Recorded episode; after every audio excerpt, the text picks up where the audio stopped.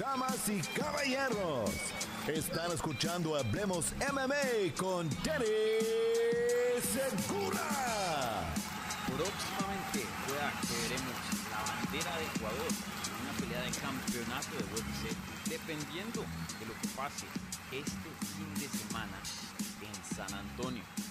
¿Qué tal a todos? Mi nombre es Dani Segura, yo soy periodista para MMA Junkie y el host aquí en Hablemos MMA. Y bienvenido a la previa de San Antonio, Chito Vera contra Corey Sanhagen. Yo estoy, como pueden ver, acá en un hotel, eh, precisamente en San Antonio, el mismo hotel donde están quedando los peleadores, la pelea, la función para MMA Junkie en inglés. Y bueno, eh, estando aquí presencialmente, igualmente teniendo una pelea muy importante para el lado hispano, para el lado latino, tenía que hacer una previa para este evento. Entonces aquí me está acompañando eh, un amigo que hace un tiempito no se pasaba por el canal, ocupado con sus deberes en el mundo del béisbol, pero aquí un, un crack también de los deportes del combate, eh, nada más y nada menos que Jorge Bro. Jorge, bienvenido de vuelta al canal. ¿Cómo estás, bro?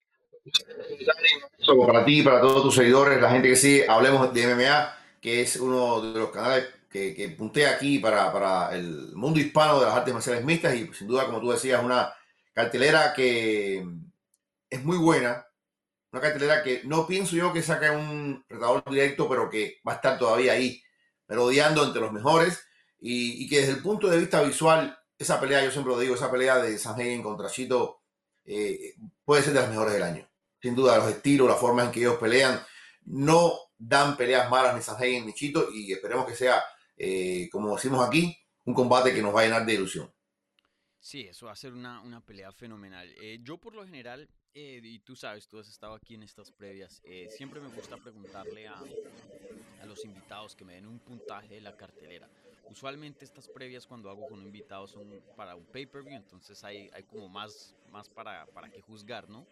Eh, teniendo en cuenta que es un Fight Night, pongámoslo en una categoría de Fight Night, no lo compares con los pay-per-views, ¿qué tan bueno es este Fight Night eh, comparado a otros? Bueno, para hacer un Fight Night es de los mejores. De los mejores. Al menos las dos peleas principales son, son buenas peleas. La estelar en papel, bueno, pero puede ser muy buena. Y, y creo, pero la estelar, al final, Fight Night es sobre todo la pelea estelar. Sobre todo la pelea estelar. Y creo que esta pelea es una pelea que pudo haber sido parte de un pay-per-view encantado de la vida. Este va a ser el tercer evento donde Chito va a estar eh, siendo figura, siendo cabeza de cartel. no por gusto la sacaron del Apex Center. Recuerda que esta pelea estaba en el Apex Center. Eh, yo desde el principio critiqué eso y dije, esta pelea es para algo grande. Y evidentemente, no, no, no yo, sino el clamor de muchos aficionados hizo que UFC sacara esta pelea del Apex Center y la pusiera en San Antonio delante de miles de personas en esta arena. San Antonio, que es un hervidero de, artes marciales mixtas, sabemos que hay varios gimnasios importantes de MMA y, y sin duda yo creo que eh, del 1 al 10 yo le daría un, un 8.5. Sí, me parece, me parece muy justo ese puntaje. Yo, yo le daría lo mismo. Eh, para un Fight Night es, es, muy, muy bueno. A veces sí vemos eh, Fight Nights eh, mejores, como estos que hemos visto en Londres, que, que sí le dan, le dan full. Eh, pero por lo general sí, sí está muy bueno, especialmente comparado a los que hemos visto este año, en el 2023, que tú sabes, muchos han estado bien, pero bien flojos estos Fight Nights. Eh, y sí, eh, como tú decías, esta pelea presente es el sábado. Y, y bueno, Jorge, eh, bueno, antes de empezar les recuerdo a la gente, por favor, si le pueden regalar un like a este video. Igualmente, si son nuevos por acá, bienvenidos, suscríbanse al canal para obtener más contenido sobre las artes marciales mixtas en español. Y también si te quieres volver un amigo del programa, un amigo de Hablemos MMA, las membresías del canal ya están ahora activas. Eh, ahí hay un link en la descripción para toda la información, pues eh, inclusive creo que en el mismo chat te puedes eh, volver un miembro, un amigo, como me gusta decirle, de Hablemos MMA. Entonces, eh, bueno, ahí tienen eh, para, para volverse amigos que trae pues muchos beneficios eh, la membresía. Y, y bueno, em, empecemos con lo más grande, como solemos hacer acá. Entonces vamos a analizar lo que es el evento estelar, el evento coestelar y ya luego al final de este video vamos a abrir em, las, el suelo para que ustedes hagan preguntas acerca de esta cartelera. Entonces, por favor, pongan las eh, preguntas ahí en el live chat y nosotros se las vamos a contestar al final del video. Las preguntas que vengan vía el super chat o de parte de un amigo de Hablemos MMA reciben prioridad, pero no exclusividad. Bueno, Jorge, empecemos con esta pelea del de, eh, el evento estelar. Marlon Chito Vera enfrentándose contra Corey Sanhagen. Si yo te, si, si, cuando te pregunto qué se están jugando, y no estoy hablando de una victoria, jugando estos dos peleadores, ¿por qué están peleando en la división estos dos peleadores? Bueno, eh, Dani, yo yo creo que esta es una... El principal premio es perder ni pie ni pisado.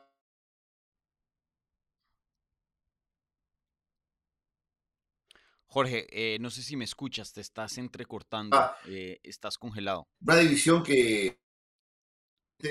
Y es una... Tenemos ya la pelea de Sterling contra Sejudo. Sabemos que está por ahí merodeando Sean O'Malley. Sabemos que está merodeando Merab Balishvili.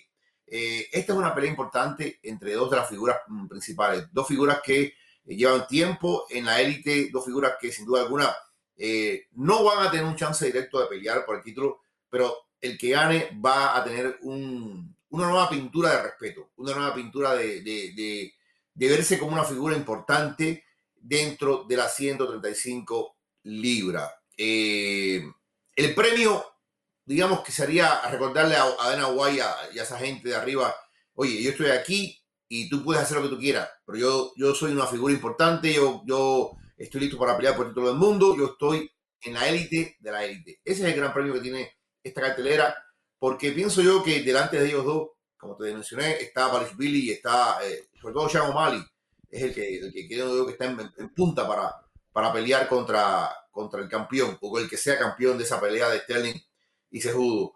No sé cuál es el plan de esta empresa, no sé qué es lo que van a hacer, no sé qué es lo que tienen pensado, si el ganador va contra O'Malley, O'Malley quiere, dijo ya que él quiere esperar directamente para ir por el título del mundo, si el ganador va contra Billy, no, no, no te, ahí no me queda claro qué, qué, qué tipo de matchmaking van a hacer ellos, pero es una pelea sin duda que el ganador se adentra en la ilusión del título y el perdedor da un paso atrás bastante fuerte. Sí, sí, estoy de acuerdo contigo, sí. eh, Jorge. Eh, antes de seguir, eh, te, te, ves un poco borroso y te estabas entrecortando. No sé si, si puedes em, ver tu conexión ahí y, y, salirte y vuelve y entra la llamada. Yo sigo hablando em, bueno. y, y, ya nos vemos en unos segundos. Pero, pero sí, eh, creo que estoy 100% aquí de acuerdo con, con, Jorge. Creo que está un poquito nubloso exactamente ver eh, qué es lo que se están jugando estos dos peleadores. Eh, creo que en circunstancias normales, eh, fácilmente esta sería una pelea eliminatoria al título, pero em, en este caso, debido a cómo está la circunstancia de la división, de qué tan competitiva está la categoría, pues eh, la verdad que es difícil, ya tenemos mucho mejor. Gracias, Jorge. Eh, estaba diciendo que sí, estoy de acuerdo contigo. Un poco nubloso, se ve exactamente que se están rifando estos dos peleadores. Sin duda, una pelea importante, pero como tú mencionas, Merab Davalashvili está por ahí, que tuvo un desempeño brutal. Eh, Sean O'Malley, que tiene mucho hype, mucha estrella. Veremos qué es lo que va a pasar entre Aljamain Sterling y Henry, y Henry también. Entonces, sí se pone un, un, un poco complicado. Eh, sin duda, una pelea muy importante. Y yo sí creo que aquí hay un chance de que el ganador termine peleando por el título si ciertas cosas se dan. Creo que sí, sí es posible y no me sorprendería, especialmente si es Chito, porque ya tendría una, una larga racha y, bueno, si nos da un knockout brutal y, supera, tú sabes que esto es, este deporte es mucho de emociones. Si llega a superar lo que hizo Merab Davalashvili la semana pasada y deslumbrar al público, eh, puede que, que, estemos hablando más de Chito y no de, eh, no de y, bueno, eh, ya se me iba a olvidar, pero les recuerdo a la gente, tenemos la pregunta de la transmisión y es precisamente esto que estamos hablando. Si gana Chito Vera, ¿le viene una pelea de título, sí o no? Vayan, pongan su voto en la encuesta y al final vamos a, repasar los resultados, ¿vale? Em, pero, pero sí. Y luego, em, hablando de, Chito, eh, él es el A-side, como se diría en inglés, él es el lado A de esta pelea. Obviamente su nombre va eh, de primeras en esta cartelera. Igualmente, tiene la mejor racha entrando a este, a este em, combate. Eh, no sé si tú compartes eh, esto, pero yo estoy viendo como el, el, la creación y ya, ya estaba en proceso por un tiempo, pero Chito se está volviendo en una estrella. No sé si lo has notado con la fanaticada. Eh, siempre ha sido un peleador muy querido, pero creo que ya está dando un paso más a volverse una estrella. Eh, por ejemplo, lo comparo con, no sé, un, un Dustin Poirier en 155, ese, ese estilo de peleador que de pronto no es el campeón, pero tú nombras la división y tienes que nombrar a Chito Vera y es uno de los peleadores más queridos y más vistos de la categoría.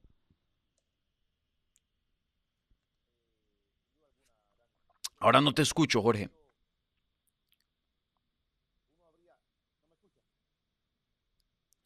No tienes audio.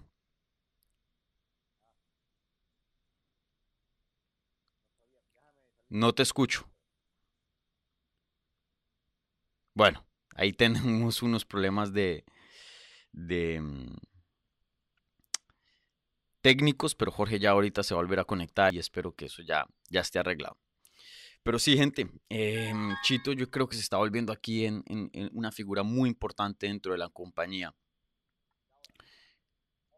Tampoco, Jorge. Cero, cero.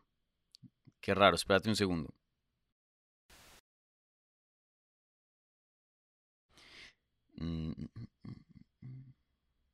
Bueno, intenta ahora sí. De, tu lado miran los settings, no, nada. De tu lado miran los settings de, en, los, eh, en las configuraciones de, tu, del programa y si puedes cambiar algo. Cero, cero sonido. O intenta quitar los audífonos o algo así.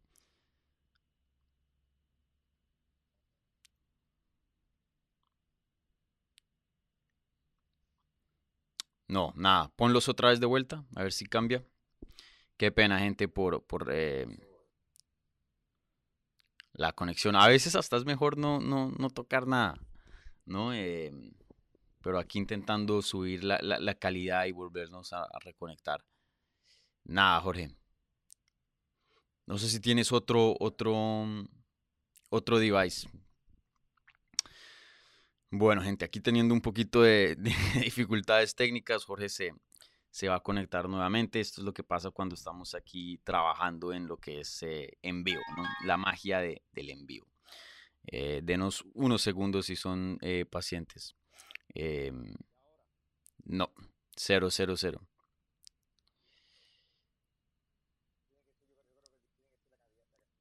Nada de audio, espérate un segundo a ver.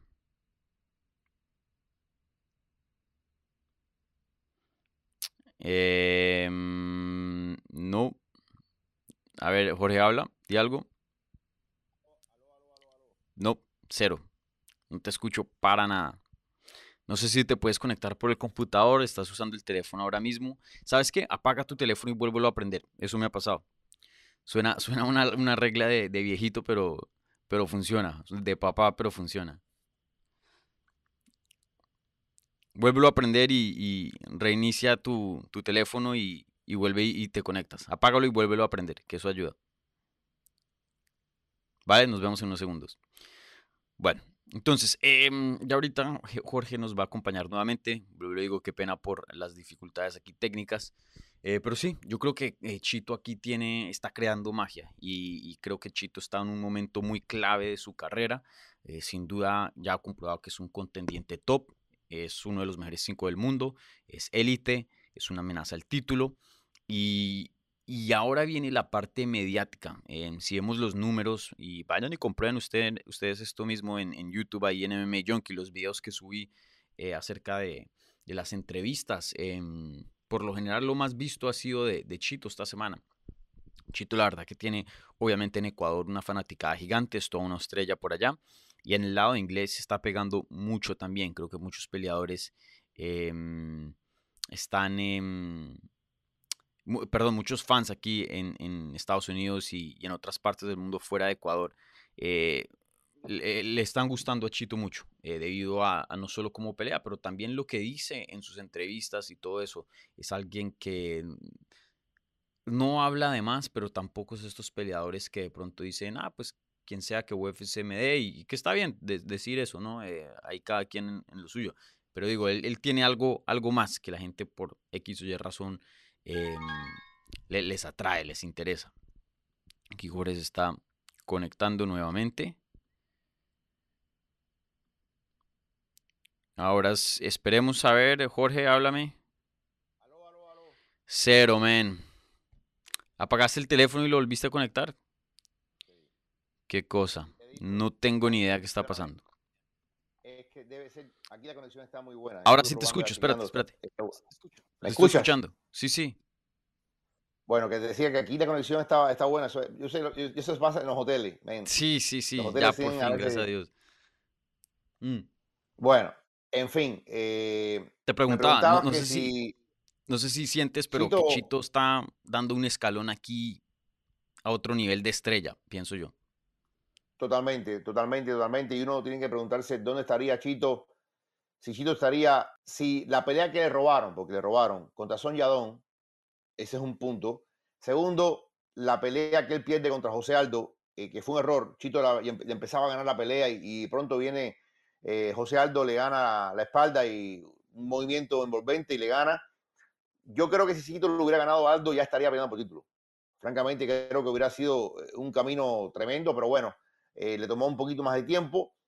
ahora, en términos de popularidad, Chito ha crecido enormemente. Enormemente. Yo creo que cada vez que la gente sabe que Chito va a pelear, la gente pone atención. Eso es lo importante, que la gente está pendiente, que la gente sabe que hay un elemento de entretenimiento grande eh, por ejemplo, la pelea contra Rock Font fue muy entretenida, muy, muy, eh, mucha acción. La pelea contra Dominic Reyes, la pelea contra eh, Frankie Edgar, la forma en que terminan las peleas, por una patada, por un knockout, en fin.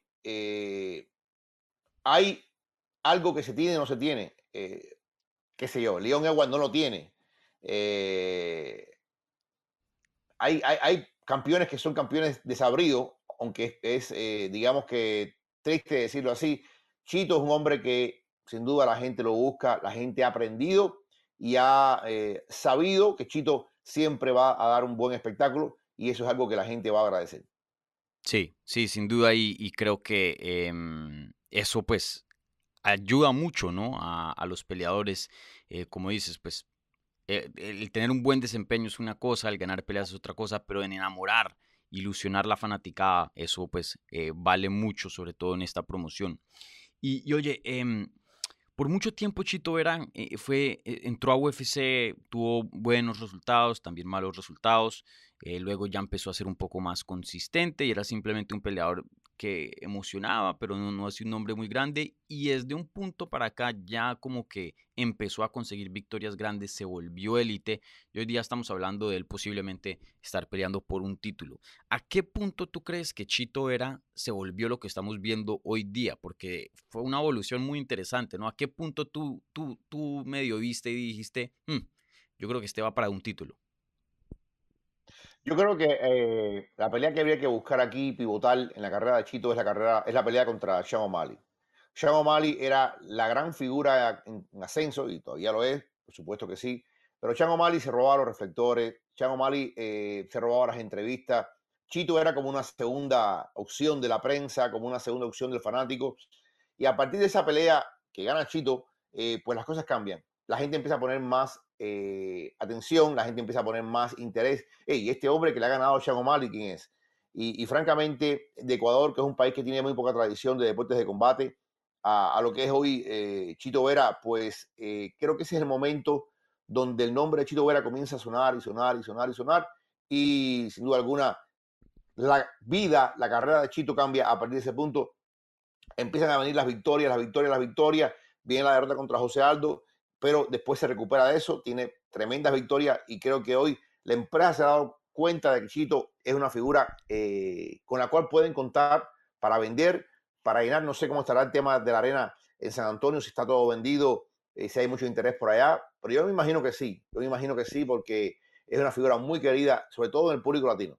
Sí, sí, sí. Y estoy de acuerdo contigo. Creo que la pelea de Sean O'Malley. Y, sabes, em, de alguna otra manera, creo que la controversia de que Sean O'Malley dice que no perdió y, que se lesionó. Creo que esa controversia, por más de que pronto a Chito no sé si le guste o no, em, probablemente no, pero por más de que, de que no, a los fans de Chito no le guste, creo que le ayudó mucho porque esa pelea pasó y se habló por meses de que sí ganó, de que no ganó y, como que quedó algo ahí. Y creo que hoy día también hay, o sea, es un punto de conversación, ¿no? Em, creo que eso lo ayudó bastante. Y bueno, pierde contra José Aldo, pero va a, la distancia con el ex campeón. Y de ahí viene en la racha que ahora vemos hoy día: cuatro victorias seguidas, decisión unánime sobre David Grant, knockout brutal sobre Frankie Edgar, decisión unánime sobre Rob Font. Ahí en esa pelea contra Rob Font era como un, un, test bien grande. Y ahí yo dije, ok, me, me, comprobó lo que ya veía. Yo, o sea, si le ganas a Rob Font y de esa manera, brother, vas en ascenso. Y luego, pues la patada de Dominic Cruz creo que ya ya selló eso y, comprobó que claramente Chito está en la élite. Em, ¿Te sorprendió que, que, te, que, le hayan dado a, Chito ver a, Corey Sandhagen? Porque antes de que se hiciera la pelea, Chito noqueó a Dominic Cruz y ya se estaba hablando de una posible pelea por el título o incluso una pelea contra Sean O'Malley. ¿Te sorprendió de que Chito hoy día esté peleando contra Corey Sandhagen? no me sorprende. Yo creo que con Chito han tenido lo que se llama, lo que es un, es como un camino plan B, es como un camino diferente. Ellos tienen una visión del título, desgraciadamente o afortunadamente, ellos trabajan así. Tienen una visión del título por el cual hasta ahora todavía Chito no pasa. Ellos han venido con un camino, con un camino. Eh, me sorprendió, por ejemplo, que le dieran de primera, así, la pelea de título mundial a Cejudo cuando Dana White siempre dijo que no, que no, que no, que como ese tipo se fue, iba a pretender venir a pelear. Yo pensé que a Cejudo le iban a dar, por ejemplo, una pelea grande, pero no por el título, pero se la dieron evidentemente. Alias de la Sismo vio los, hilos que tiene con Dana White y logró esa pelea. Eh, Chilo Vera siempre se ha mantenido como una figura por un camino paralelo, paralelo. Espero yo que después de esta pelea ese camino paralelo entronque con el camino principal de la pintura del título del mundo pero no, no me sorprende, no me sorprende porque a, Tito, a, Chito le ha costado, digamos, más que a otro. Cuando tú comparas las facilidades que le han dado a Mali para pelear contra el número uno, que era Jan, y tú dices, bueno, ¿quién se merece esto? ¿O Mali o Chito? Se lo merece Chito. O Mali eh, venía de vencer a Raulian Paiva, venía de la pelea infame contra Pedro Muñoz. Eh, tú nunca le das un premio así a alguien que, que, está mucho más atrás en el ranking de pelear contra el número uno. Yo, francamente, pensé que Chito era el que iba a pelear contra, contra Piotr Jan y mira tú lo que han hecho ellos. En fin, predecir lo que quieren esta gente es muy complicado a mm. veces. A veces es muy evidente, pero a veces es muy complicado. Y en el caso de Chito, en el caso de Chito, por merecimiento, lo merecía más que O'Malley. Pero al final, esta gente saca una. O sea, hablando de popularidad, hablando de, carisma, yo entiendo que O'Malley es un tipo que trae mucho, la empresa vende mucho, trae un público joven, en fin. Eh, por eso le digo, yo no estoy tan seguro, incluso con una victoria convincente, eh, Dani, no estoy seguro que esta pelea le va a dar a Chito en la próxima el, chance de pelear mm. contra el campeón. Creo que habrá algún tipo de evolución y después eh, Chito estaría a una victoria más después de esta de, pelear por título. Sí, sin duda no, no está muy claro, Jorge. Eso está eh, complicado y para cualquier contendiente. Es que hay muchos pidiendo, y no solo muchos pidiendo la pelea de título, pero muchos que se la merecen en esa división ya, ya hay muchos que, han hecho bastante ahí en esa categoría. Em, y, en cuanto mm, a, a, esta pelea contra Corey Sanhagen, eh, a mí sí me sorprendió que se la hubieran dado después de que noqueó de esa manera a Dominic Cruz. Yo pensé que era probable que le hubieran dado una pelea de título. Vuelvo y lo digo, y tú lo dijiste, eh, Henry se jugó, pues eh, no estaban las mejores con UFC, se mandaban sus lancetazos en entrevistas, Dana White lo ignoraba, Dana White, mejor dicho, nunca me, imaginé que lo iban a, recompensar y poner inmediatamente en una pelea de campeonato. Y, bueno, sabíamos que Sean O'Malley tiene el hype, esa sí era una, una, pieza que yo pensaba que podía pasar a Chito en una pelea de campeonato, eh, pero no me imaginé que ese judo estaba en, esa conversación y bueno, ahora sí, sí lo está. Em, y para Corey Sanhagen, ¿cómo, lo has visto a él? Él entra en, a este combate después de haberle ganado a Song Yodong, pero antes de eso había eh, perdido vía decisión contra TJ Dillashaw y Peter Yan. Em, ¿Cómo lo ves? Porque tiene 30 años de edad, eh, sin duda es joven, ha tenido muy buenas victorias. Em, y, bueno, pues eh, creo que se ha mantenido en esta conversación de, de, los peleadores top. Eh, pero tú, ¿cómo ves en la, en, la, división? ¿Tú lo ves como uno de los peleadores más hábiles, mejores en, en, la categoría? Sin duda alguna, sin duda alguna. Es un hombre que es muy creativo, es un striker muy inteligente, él a veces, el único problema que yo le veo a él que a veces quiere ser tan entretenido que comete errores. De mm. alguna forma es como eh, mm, Michael Chandler, que se olvida de la estrategia y quiere, quiere ser bonito, lucir bien para el público y eso le hace cometer errores. Y eso le ha pasado a, a Sanjay en, varias ocasiones, de que él ganó la pelea contra TJ Dillashaw. Esto lo, estuvimos discutiendo aquí en el canal tuyo mm. cuando la pelea. Eh, yo digo, al final, y, y eso aplica para esta pelea, ¿quién da más daño, quién hace más daño al otro. Y, y, bueno, Dillashaw tuvo dos operaciones después de, de, de Sanhagen, eh, salió con la cara ensangrentada, Sanhagen salió sin un rasguño. Eh, no sé, yo vi ganar a Sanhagen contra TJ Dillashaw. Eh, y, y, te digo una cosa, también creo que la pelea contra, contra Jan fue muy cerrada, muy, mm. muy cerrada. Eh, pero ganó Jan. Ahí sí creo que, ganó Jan. Eh, no, no, no, no. Era otro Jan también. Era un Jan diferente al que hemos visto ahora, que ha ido un poco en decadencia. Aquel Jan era más complicado. Eh, digo esto porque Sanjen ha enfrentado a, tipos top, a tipos buenos, buenos, buenos.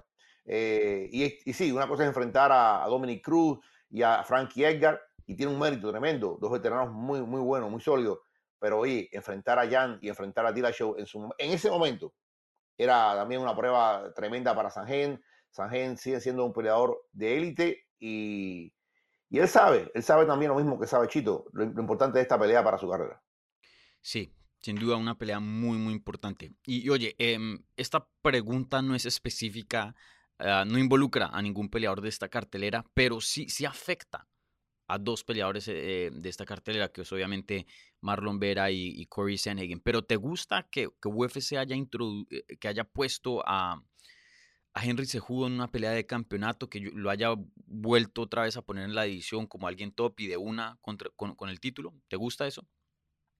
Sí, a ver, sí, yo, yo soy partidario, siempre he defendido mucho a, lo que es como peleador, como peleador, Henry Cejudo. Eh, me gusta mucho. Eh, creo, creo, creo, que lo merece. Creo que lo merece. Yo creo que él cometió un error eh, al irse de, la forma en que se fue. Sobre todo, el error no está en, irse, él puede irse, sino en la mm. forma en que lo hizo. Él sorprendió a todo el mundo. Él, evidentemente, le quiso dar un golpe de efecto a, a Dana White y lo logró. Él pudo haberle comunicado a la empresa cosas o pudo sido, haber sido más caballeroso en ese momento él se fue así de, de, golpe, a rajatabla, me voy, me voy. Y cierro la puerta y me voy. Y no vengo más. Y ya mi o sea, y después entonces desesperaba por volver. Desesperaba por volver. Si no hubiera sido por el de las seis, quién sabe dónde estaría Sejudo ahora. Eh, a quien vimos eh, comentando en Eagle Championship y cosas así. Eh, dice Chito que Sejudo regresa porque está quebrado económicamente. Yo no lo creo. Yo, yo espero que no. Espero que no. Eh, quiero creer que, que, regresa por, por, espíritu competitivo y porque extraña la pelea. Pero muchas veces el, tema económico es muy importante también en todo esto. Dicho esto, eh, algo pasó, algo cambió, que de la negativa total de Dana White se abrió el camino. A veces los managers son muy importantes. Yo recuerdo cuando eh, Islam Akache no quiso pelear contra Rafael Dos Anjos y Dana White dijo, no, Ahora sí va a tener que pelear contra Vinil Darius de todas, todas. Si él piensa mm. que va a pelear por título del mundo, está equivocado. Yo estaba ahí en esa conferencia de prensa. Y caramba, a los tres meses va a pelear por título del mundo contra, contra Oliveira. Y Oliveira no, quería pelear. y lo Dana White dijo algo que no se dio, no, no, fue verdad. A ver, lo que te digo con Dana White es que cuando dice nunca digas nunca, no, no le pongas tampoco tanto, tanta. Mm. Cuando te acuerdas que decía, nunca se va a dar aquí. Y a los tres meses, la pelea de Macreo contra Mayweather. No sé. Eh, mira, qué bueno por, qué bueno por, por, Henry. Al final es un histórico, porque lo es, un histórico. Veremos cómo le va contra, contra eh, Sterling. Yo creo que es una pelea que va a determinar muchas cosas. Si mm. gana Sterling, que sabemos que el recorte de peso ya le cuesta mucho, ¿se queda o se va? Si pierde Sterling, ¿se queda o se va? Si gana Sterling y se queda, Billy no va a pelear con él. Entonces, eso pudiera abrir una puerta para otros que están por ahí eh, dando vueltas en la división. En fin, yo creo que una vez que tengamos un ganador de esa pelea de Sterling y, y vamos a tener una idea más clara de qué es lo que quiere esta empresa en esta división. Sí, eso va, a definir mucho. Em, y, y, sí, ah, yo estoy de acuerdo contigo. A mí no me gusta que peleadores como Merab, como Chito, como eh, Sean O'Malley, que toca reconocer que ha hecho su trabajo dentro de la división, eh, se los estén saltando, gente que ha estado activa, gente que ha estado consiguiendo victorias, pero a la misma vez, Henry se jugó, pues toca darle su respeto. Se fue como campeón, es uno de los campeones más grandes que hemos visto en estas categorías eh, pequeñitas, campeón olímpico, campeón de 125, 135. Creo que si él tiene que regresar, lo que sí no, está, no, está, no estaba de acuerdo es que regresara y peleara inmediatamente en 145 por el título, porque ahí sí no tiene ninguna historia. 135 sí me la paso, un poco difícil, un poco amargo ese trago, pero sí creo que eh, es merecido para, para Henry Sejudo. Eh, pero sin duda afectando a, estos dos peleadores, porque claramente el campeón iba a defender el 6 de mayo y un retador eh, pudieron meter a cualquier otro retador ahí si no fuera por Sejudo, ¿no? Generalmente, generalmente la empresa te da cosas buenas, generalmente. Pero a veces toma decisiones que tú dices, bueno, ahora mismo esto de Colby Covington.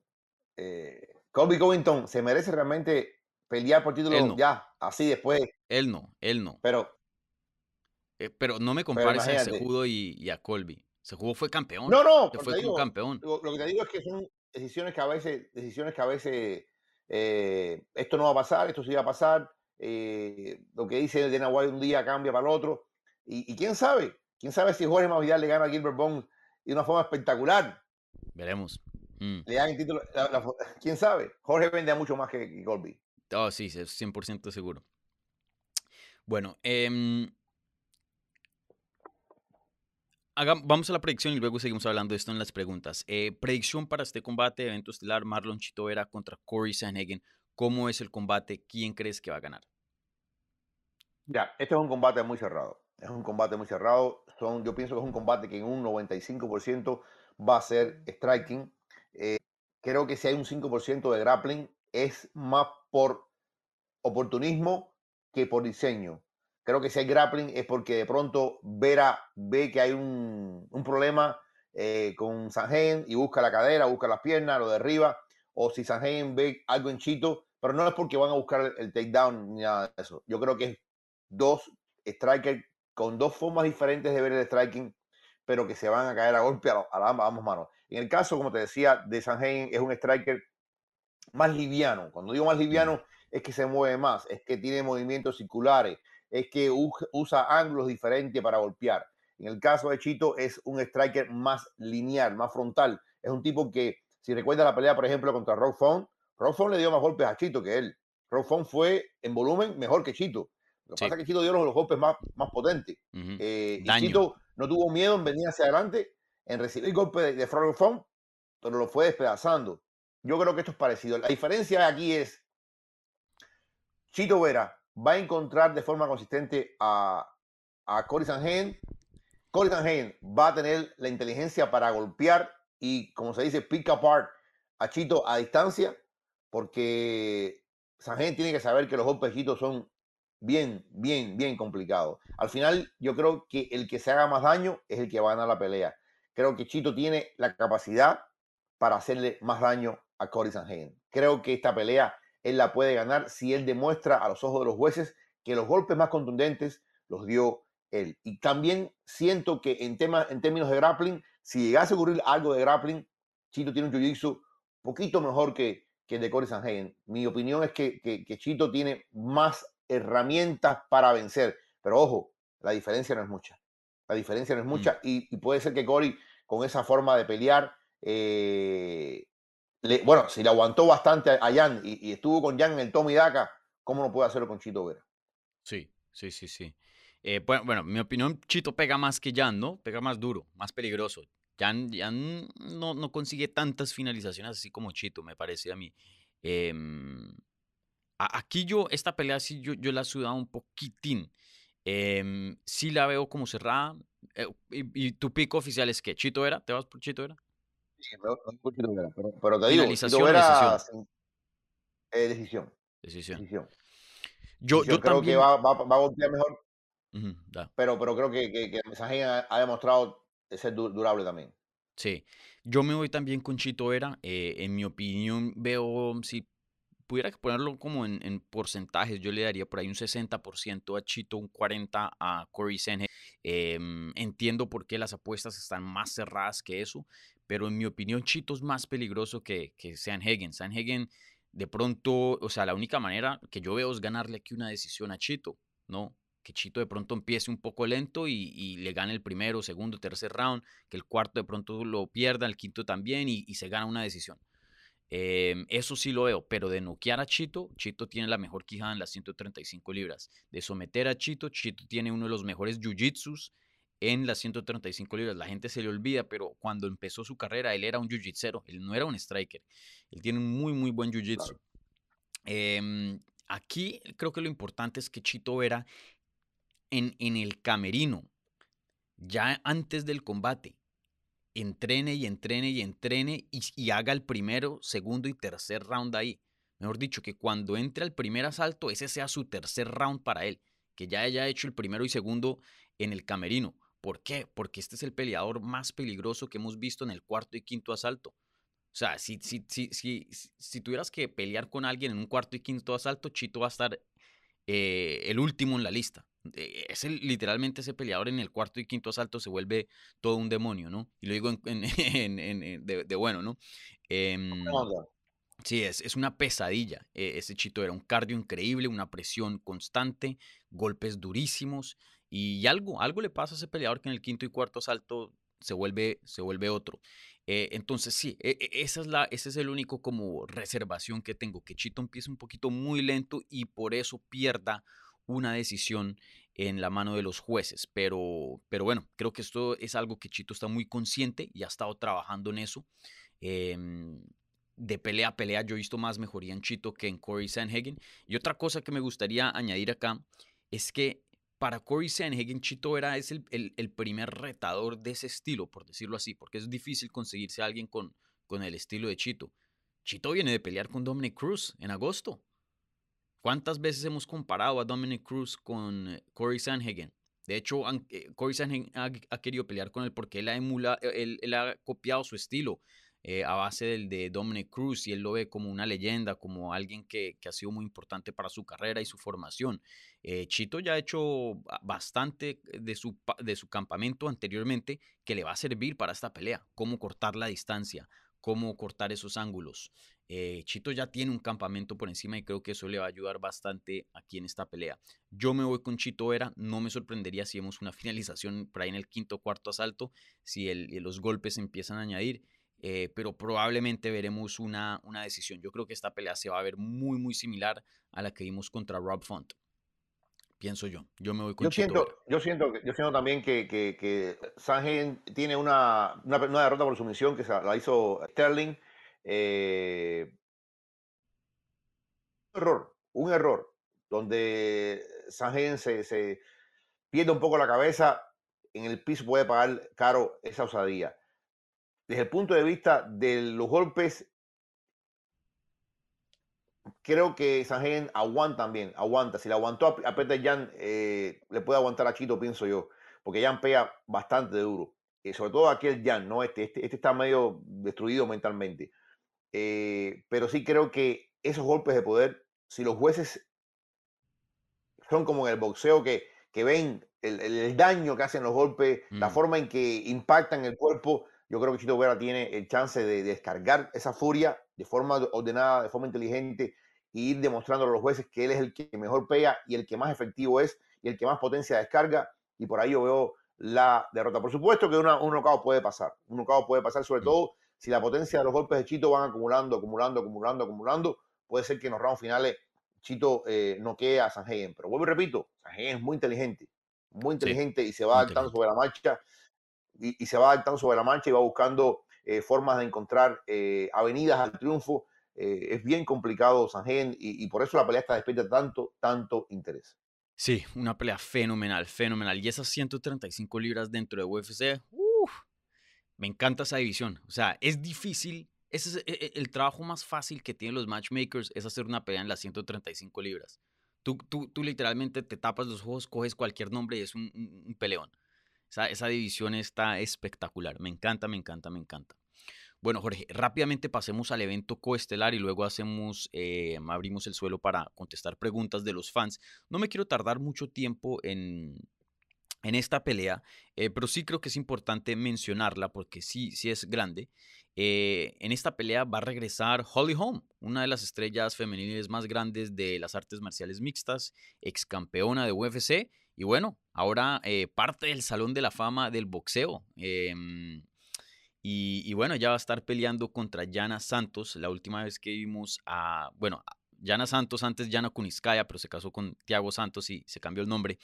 Em, bueno, la última vez que vimos a Holly Holm, eso fue cuando perdió contra Ketlen Viera en una decisión dividida en mayo del 2022. Entonces, eh, casi un año sin ver a, Holly Holm y también noticias, Holly Holm ha firmado un nuevo contrato con UFC por seis peleas porque se rumoraba que posiblemente se iba... Igual que Pablo Costa. Ajá, eh, que posible... Él, firmó nuevamente, eso sí no sabía.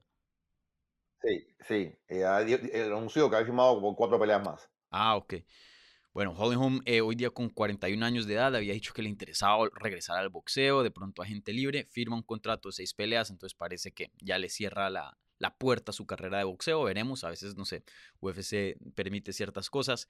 Em, pero, ¿qué piensas de, de? Yo estuve hablando con ella ayer en el día de medios y, le había preguntado, bueno, eh, ¿cuáles son tus metas para estas seis peleas eh, que, firmas, no? ¿Cuáles son tus metas para este nuevo contrato? ¿Qué piensas hacer dentro de, de, de, este contrato y me había comentado que no, que ella va a ir pelea por pelea, pero que sí, que pelea por pelea espera que la lleve nuevamente al cinturón. Eh, sin duda una figura histórica, como mencioné, ex campeona, ahora el Salón de la Fama de, boxeo, em, nos ha dado momentos espectaculares, pero hoy día con 41 años de edad, em, ¿qué, tanto piensas que Holly Holm puede hacer en, esta etapa de su carrera? ¿Tú crees que la podemos ver nuevamente en una pelea de ah. campeonato? es complicado es complicado, sobre todo porque ahí sí Amanda Nunes. Todos recordamos la victoria que tuvo Amanda sobre ella en el 2019. Eh, yo ahora mismo no lo veo claro. No lo veo claro, pero como tú dices, son seis peleas. Quién sabe en, tres más qué pueda pasar. Eh, yo sí la veo eh, favorita para este combate. Creo que más allá de la edad, que el tiempo corre en contra de ella, para este combate es una guerrera más formada, una guerrera que tiene más herramientas, pienso yo. Eh, Kuneskaya es buena en todo, pero no es grande en nada. Es sólida. Eh, sobre mm. todo busca mucho el, takedown. Pero siento yo que Holly Holm, con la distancia que tiene, con la estatura, con el alcance que tiene, la puede ir destrozando a distancia, la puede ir maniobrando, llevando. Y, siento que la victoria es para, para Holly Holmes. Ser campeón nuevamente es muy complicado. Es muy complicado. Eh, a esta edad, cada mes que pasa, es una piedra más en el, en el en el hombro que te va pesando para poder seguir adelante.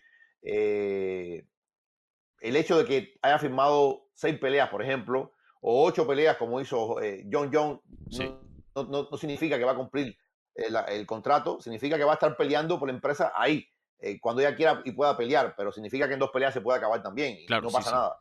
entonces, yo, yo siento que es una pelea donde ella, ella viene de una derrota muy cerrada esa derrota pudo haber ido para cualquier parte. Yo, mm. Incluso yo, yo creo que la vi ganar contra Keten Vieira. Eh, en el caso de Kuneskaya viene una derrota de Irene Aldana.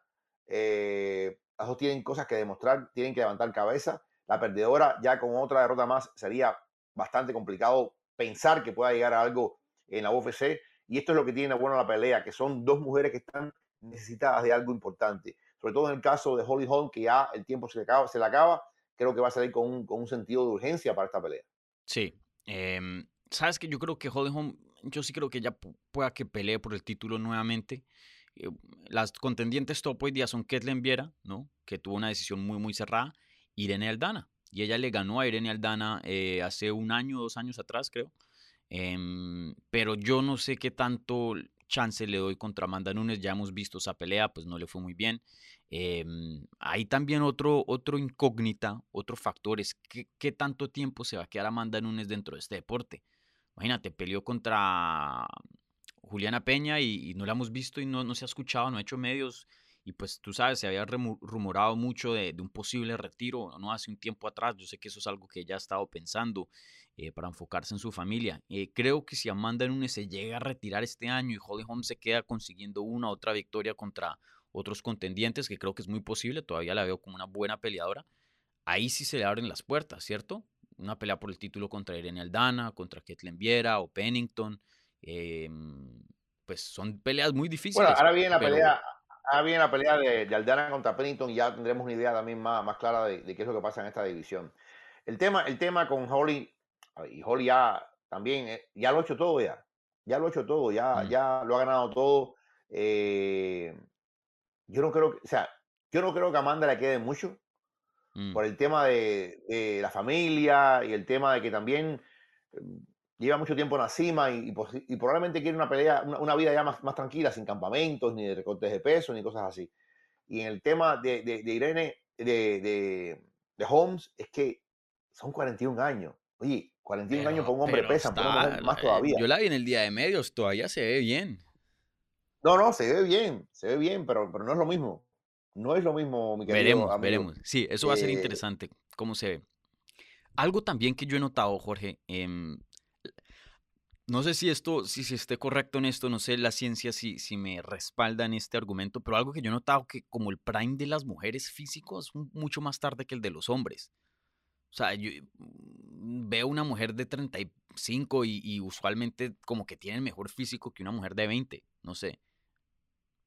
Eso eh, es interesante, no había pensado tanto en eso.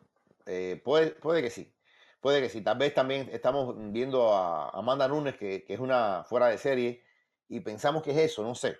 Eh, yo sí creo que Amanda en algún momento tiene que tener más claridad qué es lo que va a hacer. ¿Qué va a hacer? No puede tener la división tan, tan abandonada, entre comillas.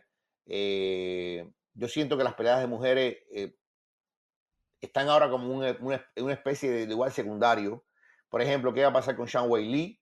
Que no sabemos qué va a pasar con Sean mm. Wei Lee. ¿Qué va a pasar con Rosna Mayuna? Rosna Mayuna está perdida. Perdida por completo.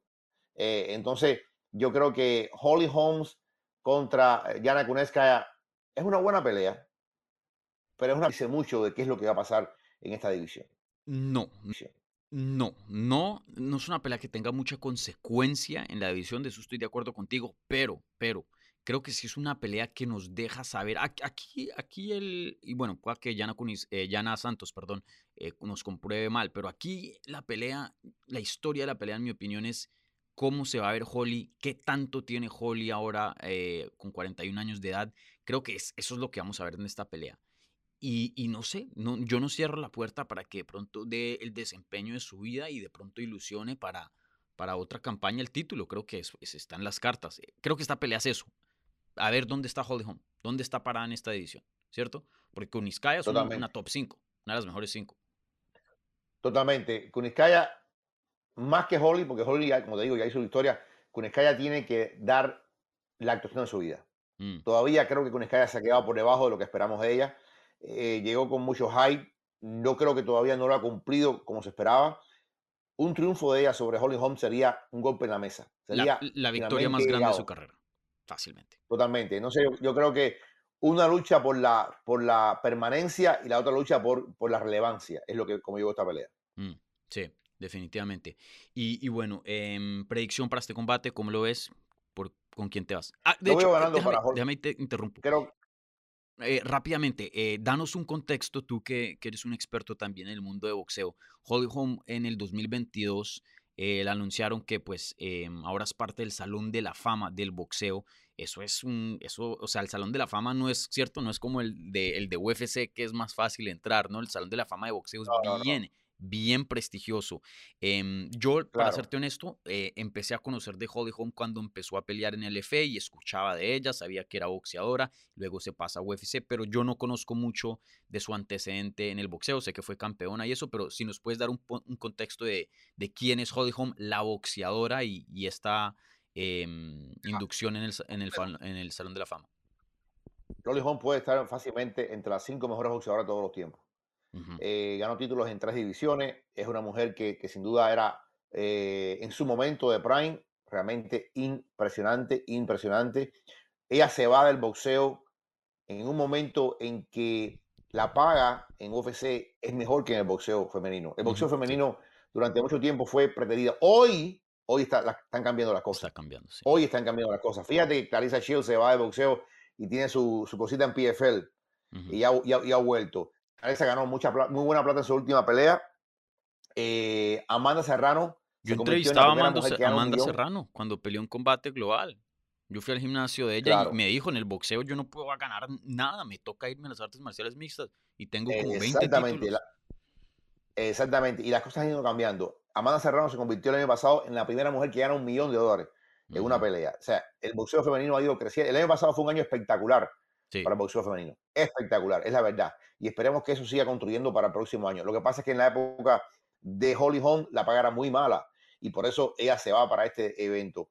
El hecho o sea, Holly Holm es la única boxeadora o boxeador o la única persona que viene del boxeo y ha tenido un éxito rotundo en UFC o en artes marciales mixtas. Es, yo siempre digo que es más fácil para un peleador de artes marciales mixtas boxear, más allá que ya no pierda, que para un boxeador puro hacer artes marciales mixtas. Y creo que lo que ha hecho, esa es la grandeza de Holly Holmes, que es la única persona que viene del deporte de boxeo, que ha tenido un éxito grande, que ha sido campeona en un deporte que es mucho más complicado porque requiere de mucho más elementos de combate que lo que es simplemente el boxeo. El boxeo tiene 12 movimientos básicos, 12 golpeos básicos, de ahí no lo saque. La combinación de esos 12 movimientos es lo que te hace campeón, bueno o malo. Mm. Eh, pero las MMA con el Muay Thai, con el grappling, con, con, con el propio boxeo, con tantas cosas que tienes que hacer, la lucha, eh, y esa es la grandeza de Holly Holm, que supo adaptarse, supo insertarse y supo agarrar esos elementos que nunca, nunca practicó en boxeo para llegar a ser campeona del mundo y pelear contra las mejores en UFC. Sí, sí, eh, y gracias por ese contexto. Eh, yo creo que no, no pude haber traído aquí una mejor persona para, para darnos esa información de Holly Holm, porque eh, desafortunadamente sí, como tú decías, el boxeo femenil en el tiempo de Holly Holm no era tan grande, de hecho hoy día no lo es, está empezando a cambiar con ciertas peleadoras, Katie Taylor, Amanda Serrano, em, pero por mucho tiempo no, no lo fue y, tocarle sus respetos a Holly Holm, porque yo sé que entrar al Salón de la Fama de Boxeo no es fácil, no es fácil. Y muchos de la gente que, entra al Salón de la Fama de Boxeo ya están viejitos, o sea, ya estás, ella todavía está activa como peleadora, que pues también eso es bien increíble, ¿no? Entonces, toda una crack en el mundo de boxeo, así también como eh, lo fue en UFC, y veremos si todavía sigue siendo este sábado, ¿no? Eh, predicción, ahora sí, rápidamente, Ebro, eh, para el combate, ¿con quién te vas en esta pelea? Me voy con Holly Holm, creo que a pesar de la edad, creo que a pesar del talento que tiene ella, es superior al de Kuneskaya siento que Kuneskaya va por todos los medios a buscar el piso, va a buscar la forma de, derribarla y ahí hacerle ground pound. Pero si Holly Holm está, como tú dices, en, buena forma física y anticipa el takedown y logra mantener la distancia, va a ganar Holly Holm. Sí.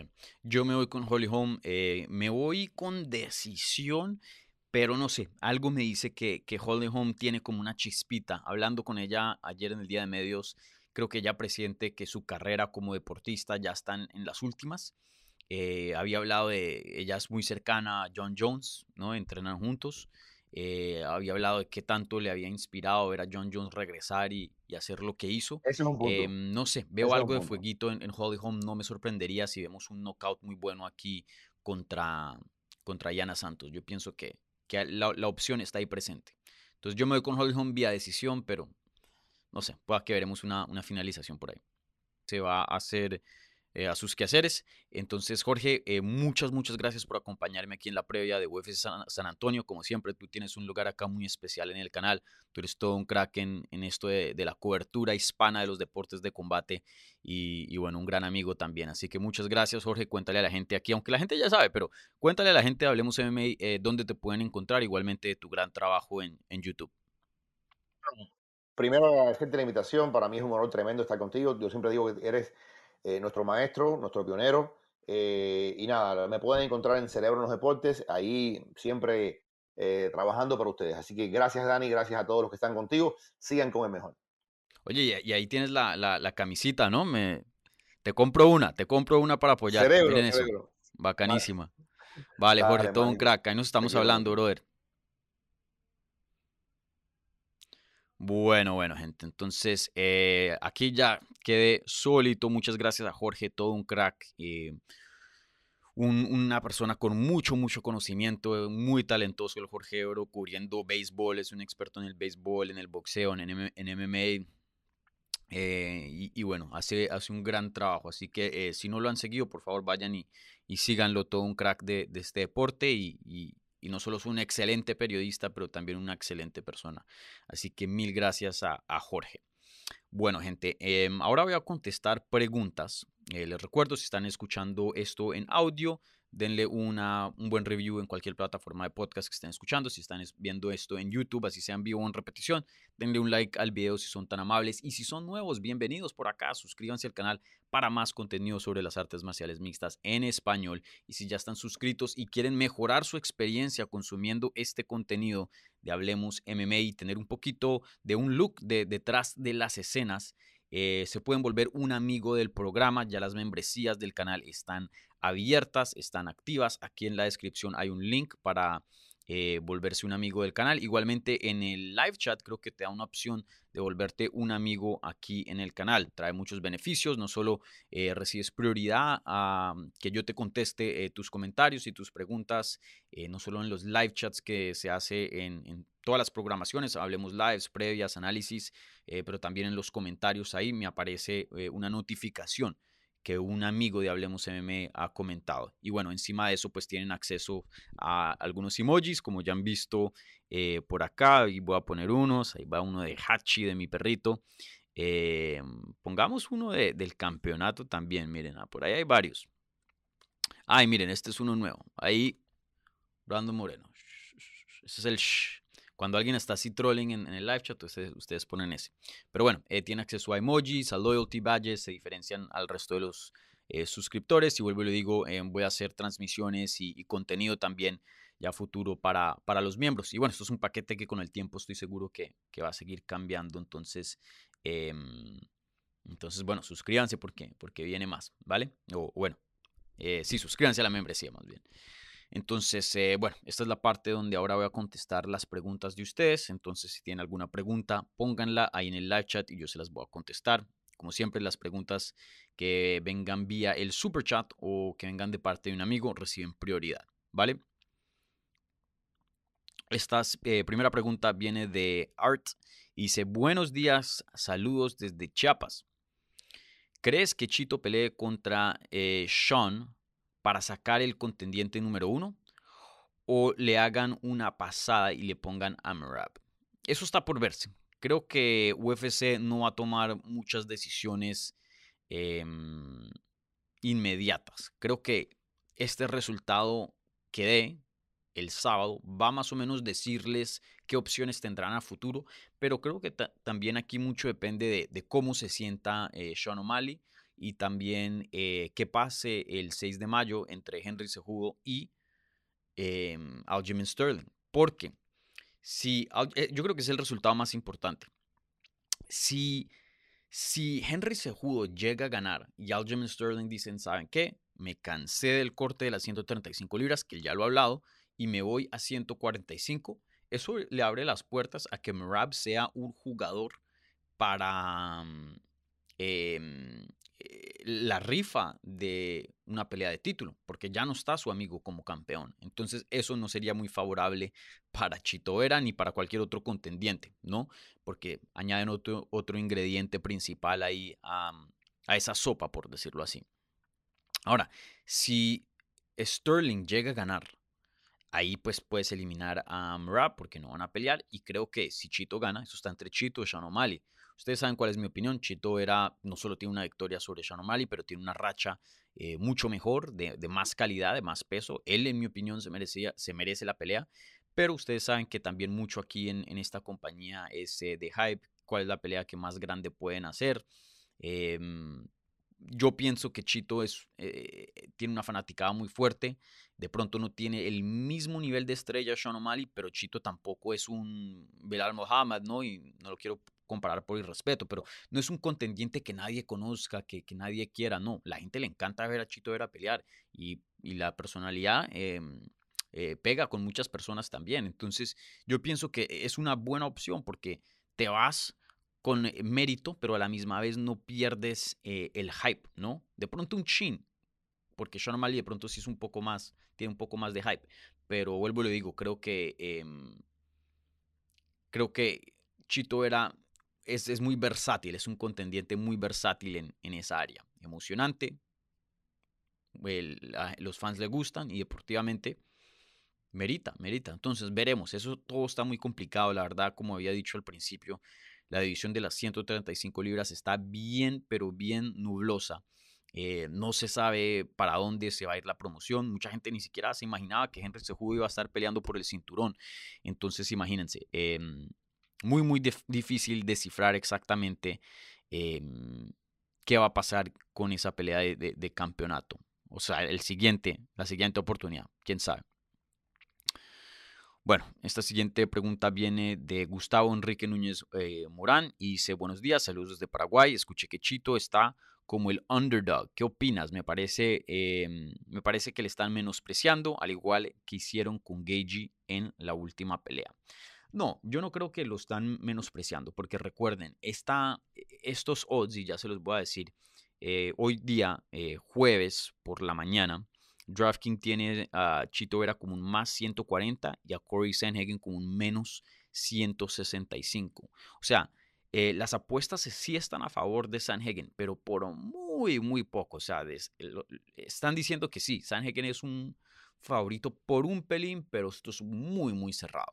Eh, a mí me gustaría ver las apuestas del otro lado, que Chito fuera el favorito por un poquito, porque sí creo que tocarle su respeto a Sanhagen es un muy buen peleador, un peleador de clase, un peleador élite, un peleador que ha peleado por un campeonato de UFC, que eso no es nada fácil de hacer, especialmente en 135 libras. Entonces toca darle su respeto a Sanhagen, pero en mi opinión, eh, vuelvo y lo digo, Chito Vera más peligroso, Chito Vera eh, tiene una mejor racha, Chito Vera viene de un campamento contra Dominic Cruz, que es muy similar a Corey Sanhagen, entonces ya tiene una buena plataforma de dónde empezar, una buena base, de dónde empezar un campamento, de dónde empezar una estrategia para descifrar a Corey Sanhagen. Literalmente Corey Sanhagen tiene que empezar de cero.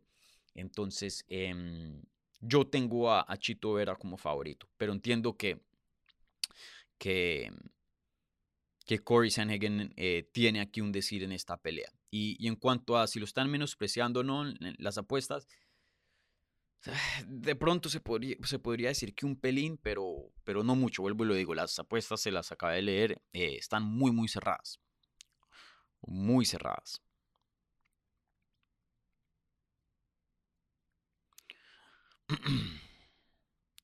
Bueno, ¿qué otras preguntas hay por acá? Mira, aquí Hernán Rodes dice eh, like y saludos desde Ciudad de México. Bien, ahí siguen, sigan el ejemplo de, Hernán. Denle, revienten ese botón de like, ¿vale? Ah, y para que sepan, este café no es, no lo hice aquí en el cuarto. No es ese café cancerígeno que nos había comentado aquí. Creo que fue Hugo que me había comentado eso. Este, el tal el tal Verona. Este sí fue comprado abajo en la cafetería. Y, y sí sabe bien. No, no, no es el mejor café del mundo, pero, pero tampoco está tan malo como ese otro. Mm, bueno, bueno. ¿Qué otras preguntas hay por acá?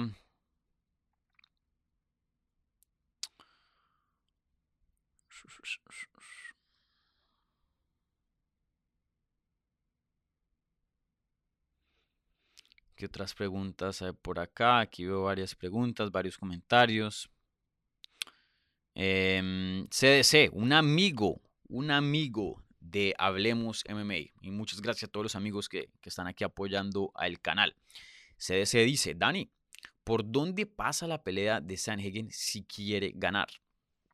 Bueno, em, creo que aquí Sanhagen, la estrategia de Sanhagen debería ser lo siguiente.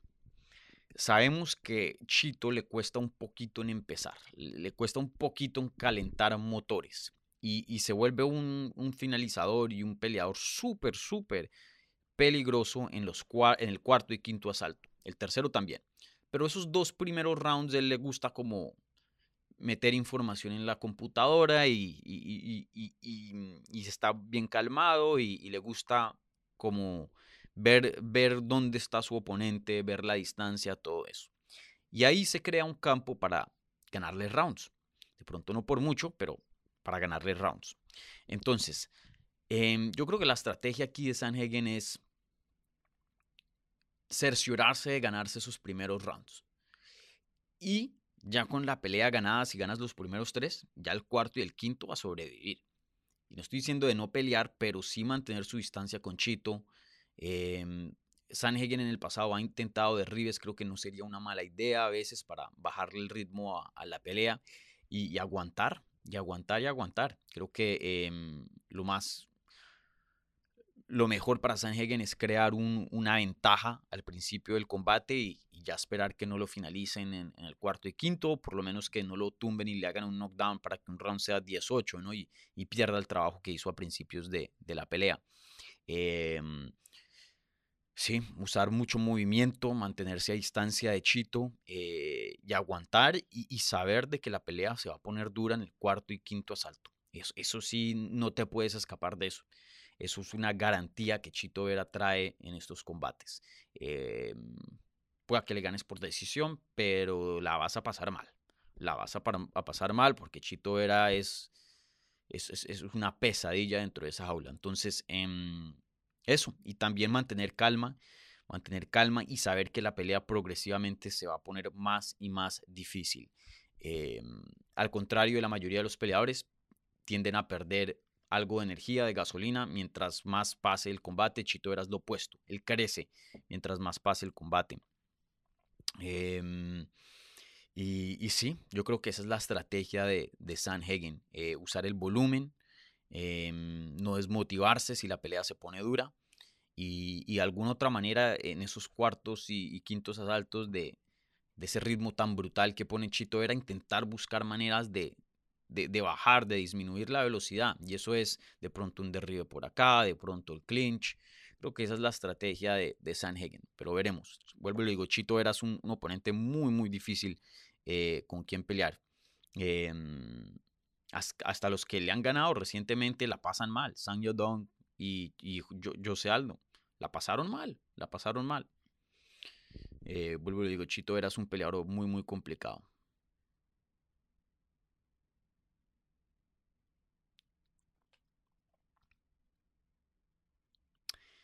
Isai Cortés eh, dice, eh, de perder Chito, ¿qué tanto retroceso tendría en su carrera al título?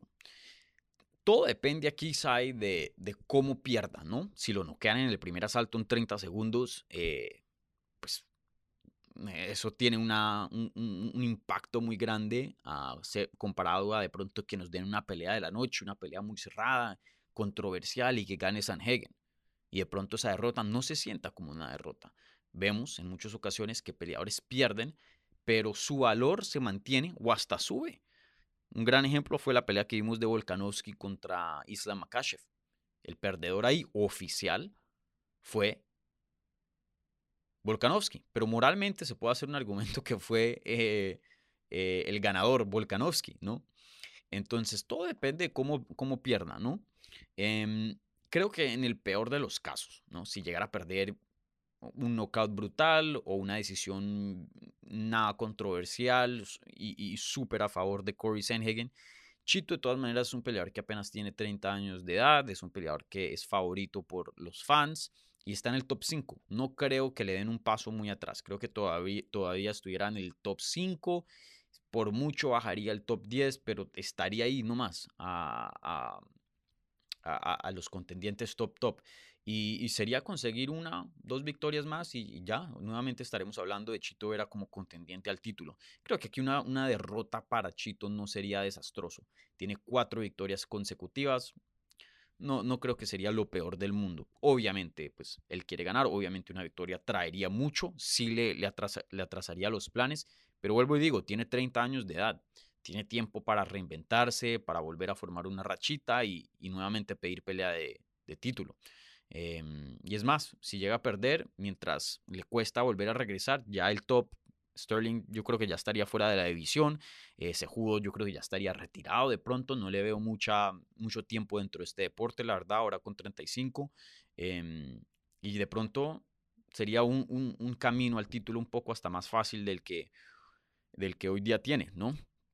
Entonces, sí, no, no sería lo peor del mundo, em, no sería desastroso, por decirlo así. Yo creo que para Corey Sanhagen sí sería peor una derrota. ¿Por qué? Em, él viene de una victoria contra Sang Yadong, pero antes de eso había perdido contra Peter Yan y TJ Dillashaw. Y creo que una derrota para Corey Sanhagen nos daría, nos daría a entender más su techo y le pondría limitaciones. A Chito una derrota no le pondría tantas limitaciones. Eh, ahora, si vuelve y pierde después de eso, ahí veremos, ¿no? Pero no, no le pondría tantas limitaciones. A, a Corey Sanhagen, si llegara a perder esta pelea, creo que sí le pone limitaciones porque empezamos a ver un patrón. Porque si vemos las últimas derrotas de él en los últimos años, desde la pandemia, han sido contra TJ Dillashaw, Peter Yan Aljamain Sterling. Y si pierde contra Chito, ahí más o menos estamos viendo un cierto nivel del cual no puede pasar. Un cierto nivel del cual simplemente es inaccesible para él. Sí, que es un muy, buen peleador, que le puede ganar a Marlon Moraes, a Rafael Sao, que le puede ganar a, Frankie Edgar, a Sang Yadong, pero ese, esos nombres son un calibre menos que Peter Yan, TJ Dillashaw, Aljamain Sterling y Chito Vera. Creo que para Corey Sanhagen sería un poco más impactante una derrota porque ya, ya le vemos un límite y creo que los fanáticos y UFC le va a pedir una evolución. O sea, tendría que, ver otro cambio eh, en la transmisión de, de Corey Sanhagen. Para Chito, vuelvo y lo digo, no, no sería el fin del mundo. Y creo que Corey Sanhagen, eh, ah, no, también tiene 30 años de edad. Eh, pues, tiene su tiempo también para reinventarse. Em, sí. Yo creo que una, derrota sería peor para Corey Sanhagen. Y bueno, estaría 1 y 3 en sus últimos cuatro combates, que no es una situación ideal, ¿no?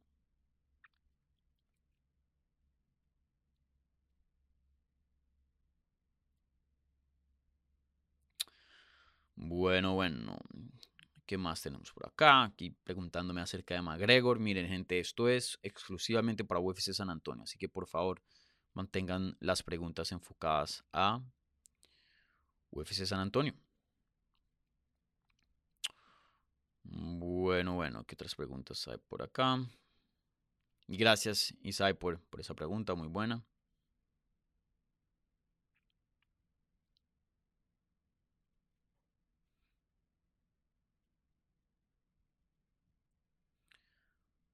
Bueno, em,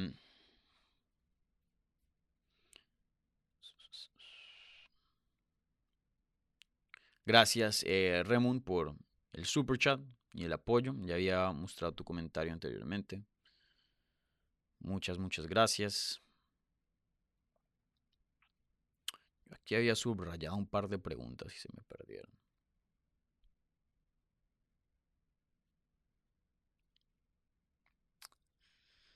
Cristian de Abreu, pasando a darle like a estos dos cracks del UFC y Eurodan cada uno en su respectiva división. Jeje, saludos desde Costa Rica. Muchas, muchas gracias, brother. Muchas gracias por el apoyo.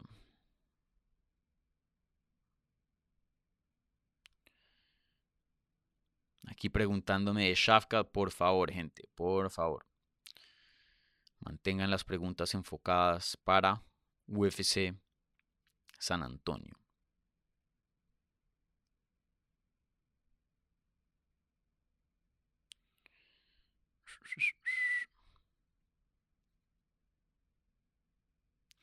Diego Nieto dice, eh, saludos desde Alicante, España. Eh, Dani, ¿crees que si Corey gana, sí le dan la pelea de campeonato? No. Yo creo que si Corey gana, es muy claro que, le falta más trabajo. Aquí yo creo que la pelea de títulos sí está en juego para Chito. Vuelvo y le digo, Corey Sanhagen viene de una victoria, pero antes de eso tenía dos derrotas contra Peter Yan y eh, TJ Dillashaw. TJ Dillashaw que perdió reciente contra Aljamain Sterling. Y Peter Young que acabó de perder contra Merab Davalashvili. Entonces no, no, son ni siquiera derrotas que se han visto bien. Por lo menos si pierde y uno vuelve, llega a ser campeón, pues bueno. Pero no, son perdió contra dos que hoy día no están en buenos momentos en, su carrera.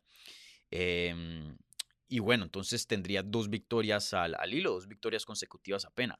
Chito Vera va a tener cinco victorias consecutivas si llega a ganar este combate este sábado. Eh, y bueno, y tendría una victoria también sobre Sean O'Malley, que es el otro contendiente ahí en, en esa rifa, algo que Corey Sanhagen no puede decir, y eso es un buen argumento también. Y, en mi opinión, en mi opinión, déjenme y chequeo algo aquí en, en, Instagram para cerciorarme, pero en mi opinión como que Chito me parece a mí, ¿no? De pronto yo, yo soy un poco eh, eh, imparcial, ya que pues eh, soy latino, entonces de pronto eh, me enfoco mucho en lo que es eh, los peleadores hispanos, pero en mi opinión Chito Vera hace más ruido en este deporte, mediáticamente hablando, que, mm, que Corey Sanhagen. Casi tiene un millón de seguidores en Instagram. Yo sé que ese no es el, mejor métrico para medir popularidad, pero pues, prácticamente lo es. Chito, eh, Instagram es como la plataforma más usada, pienso yo. Casi tiene un millón Chito Vera y Corey Sanhagen apenas tiene 300 mil. Entonces, más del doble. Y bueno, Chito tiene todo un país detrás de él. Todo un país detrás de él. Tiene a Ecuador y a Latinoamérica. Entonces, eh, en mi opinión, aquí la, la, pelea de campeonato está más en juego para Chito Vera. Para Chito Vera. Y recuerden, pueda que de pronto UFC tenga una jerarquía, eh, Sean O'Malley quieran que pelee por el título, pero también ellos tienen un calendario y el calendario, el calendario es prioridad. Ellos dicen, el 6 de mayo va a haber una pelea de título en 135 libras y empiezan a llamar contendientes, uno, dos, tres, y el que esté listo, a ese le dan la pelea de título. Eh, UFC sin duda pone como prioridad su calendario. Entonces, quién sabe, puede que Sean O'Malley no esté listo para pelear en cierta fecha y, luego llamen a Chito siguiente. Eso no, no es imposible. Entonces, si yo no creo que, para contestar la pregunta específicamente, yo no creo que a, a Corey Sanhagen eh, le den una, una, una pelea de campeonato con una victoria el sábado. No creo.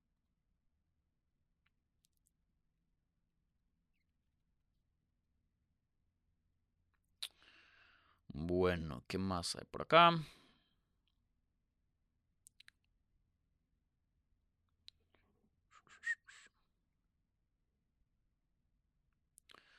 Buena pregunta aquí de eh, Rogelio Rodríguez, que pregunta, ¿quién será rival más difícil para Chito, Sejudo o Sterling? En papel, yo creo que Sejudo, porque Sterling pierde gasolina. Y, la vaina, es, la cosa de Sterling es que Sterling es un muy buen grappler y eso le funciona contra alguien como Peter Yan, eh, ciertos peleadores. Pero Chito, vuelvo y lo digo, la gente ahora mismo está, eh, se volvió fanático, como le dicen en inglés, de jumped on the bandwagon. O sea, la gente se, se subió al tren de Chito Vera hasta ahorita, que es la versión striker. Pero Chito Vera empezó como un jiu-jitsu y tiene un jiu-jitsu fenomenal. Y lo mismo de Brandon Moreno. Brandon Moreno entrando a UFC, ganaba todo por sumisión, takedown, consiguiendo la espalda. Un jiu fenomenal. Luego evoluciona en su boxeo. Y mucha gente hoy dice, ah, eh, Brandon Moreno es un boxeador. Mm, ¿Seguro de eso? Brandon Moreno también tiene un jiu-jitsu y, una lucha fenomenal. Es más que un boxeador. Es el caso de Chito Vera acá. Entonces, eh, yo no veo que se jugó, perdón, que Sterling someta a Chito Vera y tiene problemas de cansarse en el cuarto y el quinto round. Y esos son los, mejores rounds de Chito Vera. Yo, de hecho, veo a, a, Chito como una pelea muy, muy favorable para él, ¿no? Sterling. Eh, Sejudo sí es interesante porque Sejudo es un atleta fenomenal, tiene un cardio increíble, tiene la lucha y tiene el striking, eh, pero no, no sé cómo vaya a regresar el 6 de mayo. Ya son tres años inactivo. 35 años de edad. Entonces, en papel, yo me diría, yo diría que Sejudo es una pelea más difícil para Chito que Sterling, pero eh, también toca ver cómo se ve ese judo. Puede que ese judo se re regrese y se vea terrible. Entonces ahí pues de pronto me iría con Sterling. Pero hoy día Yo diría que ese juego es una pelea más complicada para Chito que el campeón actual, Aljamain Sterling. Bueno, contesto esta pregunta y cierro transmisión. Em, y aquí pregunta Jorge Gamboa. Y Jorge dice, eh, ¿alguna otra pelea que te llame la atención además de la estelar? Buena pregunta para terminar, ya que em, pues hablamos del evento estelar bastante con Jorge, contesté varias preguntas acerca del evento estelar y también hablamos del evento coestelar. Pero esta cartelera em, no es la mejor Fight pero sí está buena. Eh, entonces les voy a dar un par de peleas em, que tienen que ver. La pelea de Nate Landwehr contra Austin Lingo es buena, no, no, no tiene así mucha, mucha importancia para la división en cuanto a que, de aquí va a ser el siguiente retador, pero Nate Landwehr se ha vuelto un peleador muy, muy interesante, eh, pelea fantástico en cuanto a, a, la acción que nos brinda, creo que ha ganado, sí, eh, bono de la noche en sus últimos dos combates y, y bueno, es, un, es todo un personaje, entonces esa pelea va a estar buena en cuanto a acción.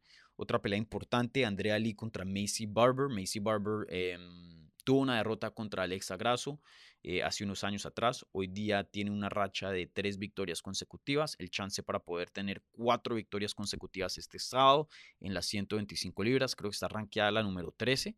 Eh, sin duda entraría al top 10 con esta. Y, y pueda que sea una, una retadora al título a futuro. Ella apenas tiene 24 años de edad, se está viendo bien. Yo creo que una o dos victorias más después de esta y, si Alexa sigue campeona, pueda que a futuro estuviéramos viendo una revancha entre estas dos. Entonces échenle ojo ahí a, Macy Barber. Em, Alex Pérez eh, en la última pelea de las preliminares que va a pelear contra Manel Cap. Em, una pelea importante. Manel Cap es eh, ex campeón de Ryzen, tiene tres peleas consecutivas ganadas. Él me dijo a mí en el día de medios ayer que quiere una pelea contra Brandon Moreno, contra el campeón. Yo le dije, Brandon quiere pelear en México. ¿Estarías dispuesto a pelear en, México? Y me dijo, yo hablo español. yo dije, ah, bueno, ah, bueno. Entonces, eh, ahí échenle ojo a, a Manel Cap, que es como una versión más o menos de en Figueredo, gigante para la división.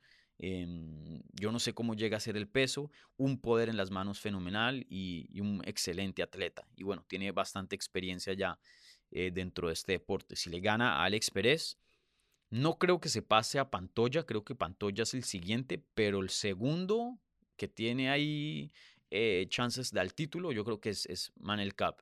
Entonces, eh, sin duda, Alex Pérez es una pelea difícil, un buen boxeo, una buena lucha, experimentado también el Alex Pérez. Entonces va a ser un buen combate de 125 libras, una pelea muy, muy importante.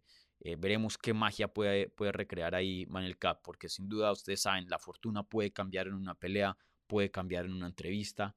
Eh, si hace magia ahí eh, Manel, pueda que, no sé, le den la siguiente pelea al título. No lo creo. creo que, vuelvo y digo, Pantoya es el siguiente, pero sin duda entraría a esa conversación con cuatro victorias consecutivas, 125 libras. Y otra pelea que me gustaría eh, resaltar, eh, resaltar, es el mexicano Manuel, eh, Manuel Torres, que pelea contra Trey Ogden. No conozco mucho de su oponente, pero Manuel, si no estoy mal, está invicto dentro de las artes marciales mixtas. Em, el loco, el loco Torres, viene de un muy buen gimnasio. Obviamente en gym, es joven, creo que tiene apenas como 26 o 27 años de edad.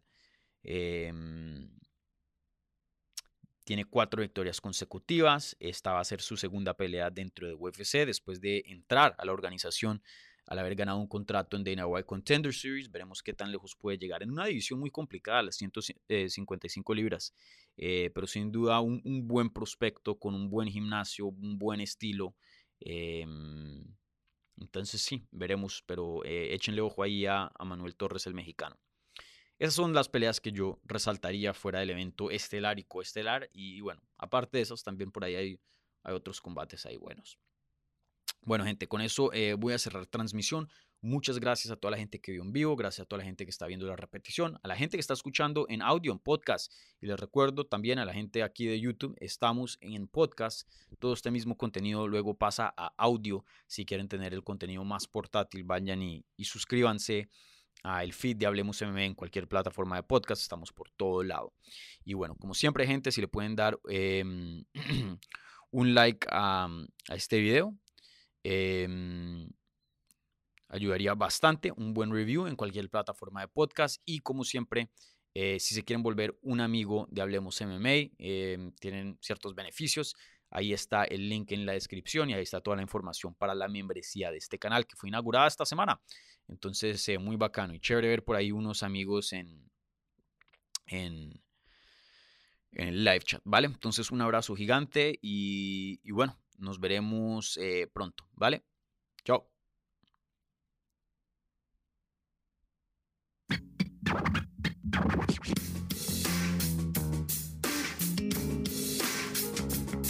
Gracias por escuchar Hablemos MMA. Si les gustó el show, los invitamos a que se suscriban en su plataforma favorita de podcast para recibir episodios semanales. También déjanos tu review o cualquier comentario. Pueden seguir Hablemos MMA en Twitter, Instagram y Facebook en arroba Hablemos MMA. Y me pueden seguir a mí en arroba Dani Segura TV. Hablamos la próxima semana.